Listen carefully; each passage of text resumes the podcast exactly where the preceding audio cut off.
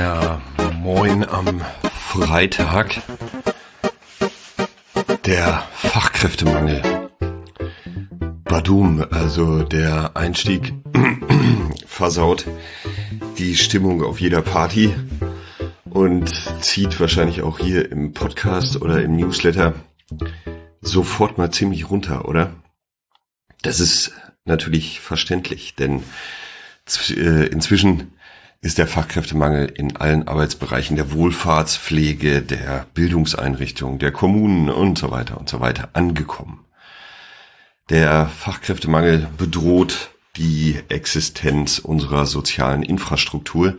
Ich habe dazu einen Artikel verlinkt ähm, zu einem ja zu einem Zeitartikel über die Pflegebranche, äh, wo das nochmal sehr deutlich wird und der Fachkräftemangel ist damit eins oder wenn nicht sogar das größte Problem, mit dem wir uns heute und in Zukunft auseinandersetzen müssen. Für dich oder übergreifend für Verantwortliche in sozialen Organisationen gilt es, ja, sich mit dem Thema zu beschäftigen. Als Reaktion auf den Fachkräftemangel, das sollte wohl jeder oder jedem bewusst sein, reicht es nicht mehr, die eigene Organisation im Sinne eines falsch verstandenen Employer-Brandings bunt anzustreichen. Potemkinsche Dörfer fallen schneller auf, als man Potemkinsche Dörfer nachgoogeln kann. Falls ihr noch Google benutzt und nicht alles nur noch über äh, die künstliche Intelligenz oder ChatGPT äh, oder wie auch immer nachsucht. Vielmehr gilt es, soziale Organisationen so zu gestalten, dass deren Organisationsdesign, die Strukturen, Prozesse, Ziele, Hierarchien und Co. ermöglichen, trotz der Herausforderungen des Fachkräftemangels weiter gute Arbeit zu leisten. Und das ist natürlich Führungsaufgabe.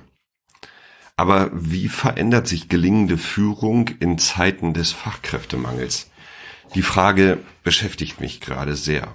Denkbar wäre ja, dass die verbleibenden Führungskräfte wieder zurück ins operative Geschäft eintauchen müssen.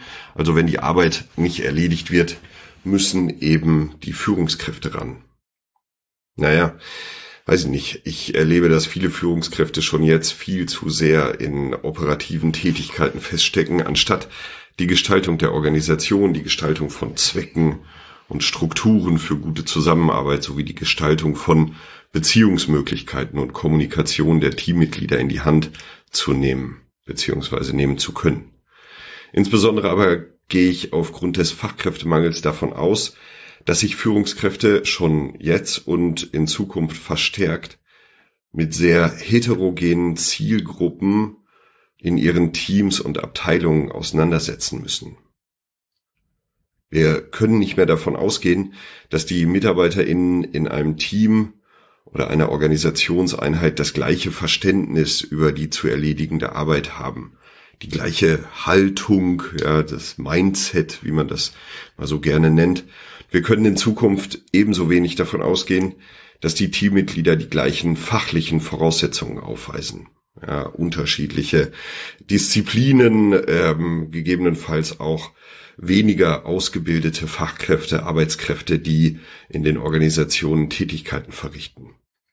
Wir erleben schon jetzt sehr heterogene Teams, deren Mitglieder deutlich weniger an den, Arbeitspla äh, an den Arbeitgeber oder an den Arbeitsplatz gebunden sind und entsprechend schneller den Arbeitsplatz wechseln.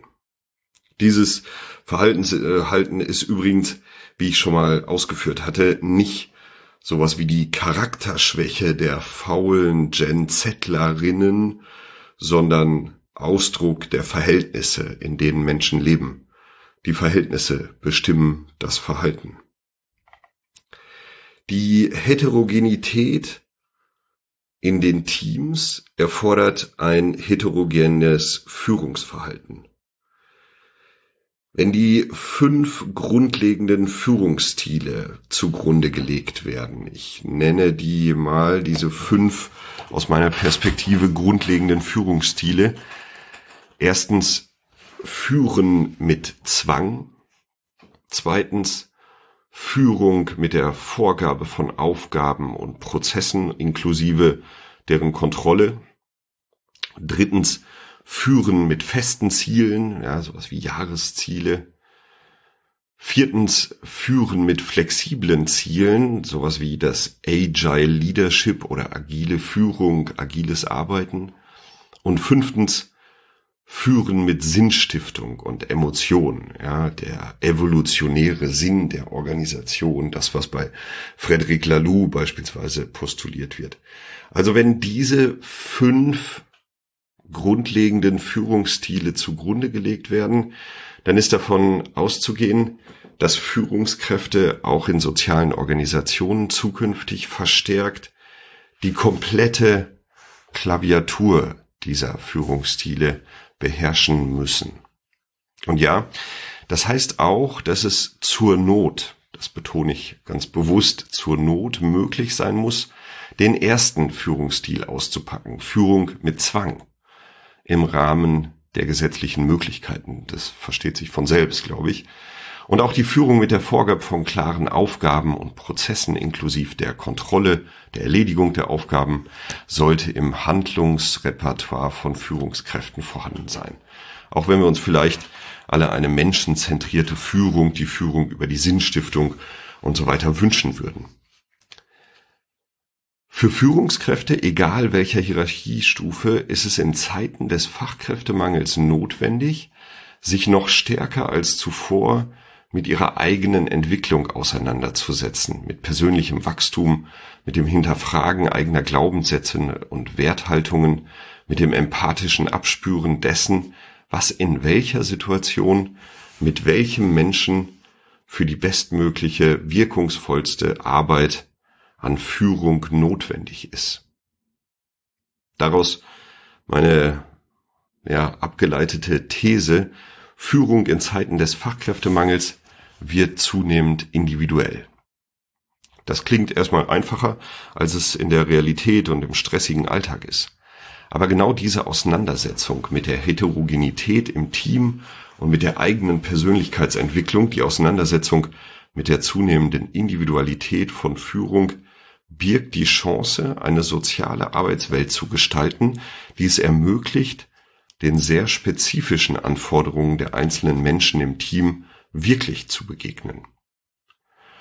Und wie wäre es, wenn wir die Heterogenität in Teams nicht als Herausforderung ansehen, sondern die darin steckenden Chancen entdecken? Für diesen Perspektivenwechsel braucht es Führungskräfteentwicklung, der es gelingt, keine einfachen Rezepte zu vermitteln, sondern individuelle Entwicklung im Diskurs zu ermöglichen. Wie aber steht es um deine Entwicklung als Führungskraft oder auch um die Entwicklung der dir vorgesetzten Führungskräfte oder aller Führungskräfte in deiner Organisation? Und was sind deine Gedanken zur These? Das würde mich wirklich freuen, da eine Rückmeldung zuzubekommen. Ist ja ähm, ja schon etwas kontrovers kann man das diskutieren, auch äh, diese Führungsstile, ja, die ich da genannt habe. Ich gehe jetzt gleich, äh, nicht jetzt gleich, morgen dann tatsächlich erstmal eine Woche ans Meer und mache eine Woche Urlaub, was dringend nötig ist und dann denke ich weiter über die These nach. Im Blog habe ich mal einen Beitrag geschrieben über Führung mit dem etwas seltsamen Titel Zwischen Hoffnung und Schuld, Widersprüche in der Führung sozialer Organisationen. Darin steht beispielsweise der Satz, führe so, dass Autonomie und Selbstbestimmung der Menschen gefördert werden. Und der Menschen bedeutet aller Menschen. Und damit neben den sehr verschiedenen MitarbeiterInnen eben auch den NutzerInnen. Den Beitrag habe ich natürlich verlinkt. Ich habe ehrlich gesagt heute keinen Stoff dabei, also keinen Buchempfehlungen. Ähm, ich werde mich erstmal im Urlaub äh, wieder ein bisschen einlesen. Dafür gibt's aber zwei Terminhinweise. Zum einen findet am 16. Juni, also jetzt äh, schon fast um die Ecke, der vierte bundesweite Digitaltag statt. Dieser äh, Aktionstag will Menschen zusammenbringen, um Aspekte der Digitalisierung aus unterschiedlichen Perspektiven zu beleuchten und damit Chancen und Herausforderungen zu diskutieren. Es geht darum, einen breiten gesellschaftlichen Dialog anzustoßen. An diesem Digitaltag gilt es, sich mit eigenen Aktionen einzubringen. Dabei ist es egal, ob als Privatperson, Verein, Unternehmen, Organisation oder die öffentliche Hand. 2023 sollen Veranstaltungen und Aktivitäten verstärkt vor Ort stattfinden. Dabei sind mögliche Formate Dialoge, Beratungen, Führungen, Tutorials und Seminare und so weiter und so weiter. Die einzelnen Aktionen findest du auf äh, www.digitaltag.eu und darin findest du eine interaktive Aktionslandkarte, an der du dann deinen Ort eingeben kannst und schauen kannst, was bei dir vor Ort so geht. Oder du meldest einfach noch eine eigene Aktion an. Freiburg, ähm, ja, für alle Locals hier ist auch vertreten. Ich selbst bin an dem Tag aber leider eingebunden in eine Führungskräfteweiterbildung. Diese findet auch digital statt. Das ist ja schon mal was. Und zweiter Terminhinweis nach dem 16. Juni ist der 26. und 27. Oktober. Da findet die Veranstaltung Social Innovation Now statt. Ich bin mir nicht sicher, ob ich die hier schon mal verlinkt habe. Ein gemeinsames Format der Diözesan Caritas Verbände Aachen, Essen, Köln, Münster, Paderborn und des Deutschen Caritas Verbandes in Kooperation mit dem KSI, dem Katholisch-Sozialen Institut und der Katholischen Hochschule NRW. Überthema der Veranstaltung im Oktober ist Fachkräftemangel. Ja, das passt ja zum Newsletter. Die Links zu den Veranstaltungen habe ich natürlich im Newsletter eingebaut, also gerne dort nachschauen. Der Newsletter selber ist in der Podcast-Beschreibung natürlich auch verlinkt. Und zum Abschluss Your Weekly Challenge deine Challenge vielleicht nicht nur für diese Woche, sondern darüber hinaus lautet, beginn doch mal die nächste Teamsitzung damit, ein in der Vorwoche eingegangenes Risiko zu teilen. Also wo bist du in der Vorwoche ein Risiko eingegangen und teil das doch nochmal ähm, mit deinem Team. Laut Amy C. Edmondson, also der Begründerin der ähm, Theorie über die psychologische Sicherheit, verzeichnen Teams, die diese Praxis umsetzen, also in den Teamsitzungen immer wieder ein Risiko teilen, was sie eingegangen sind, eine deutliche Verbesserung der psychologischen Sicherheit im Team. Ja, bin mal gespannt, ob diese Challenge von dir umgesetzt wird. Jetzt wünsche ich dir aber erstmal ein schönes Wochenende. Das Wetter ist ja wirklich traumhaft gerade. Und ähm, genau, ich begebe mich ans Meer nach Holland und äh, genieße da eine Woche Family Time und äh, wir fahren mit netten Freunden in den Urlaub. Da freue ich mich richtig drauf. Also, bis nächste Woche. Mal gucken, ob es da einen Podcast und einen Newsletter gibt. Wie gesagt, ich bin im Urlaub. Mal schauen, was ich da machen kann. Und ähm, bis dahin, mach's gut. Ciao, ciao.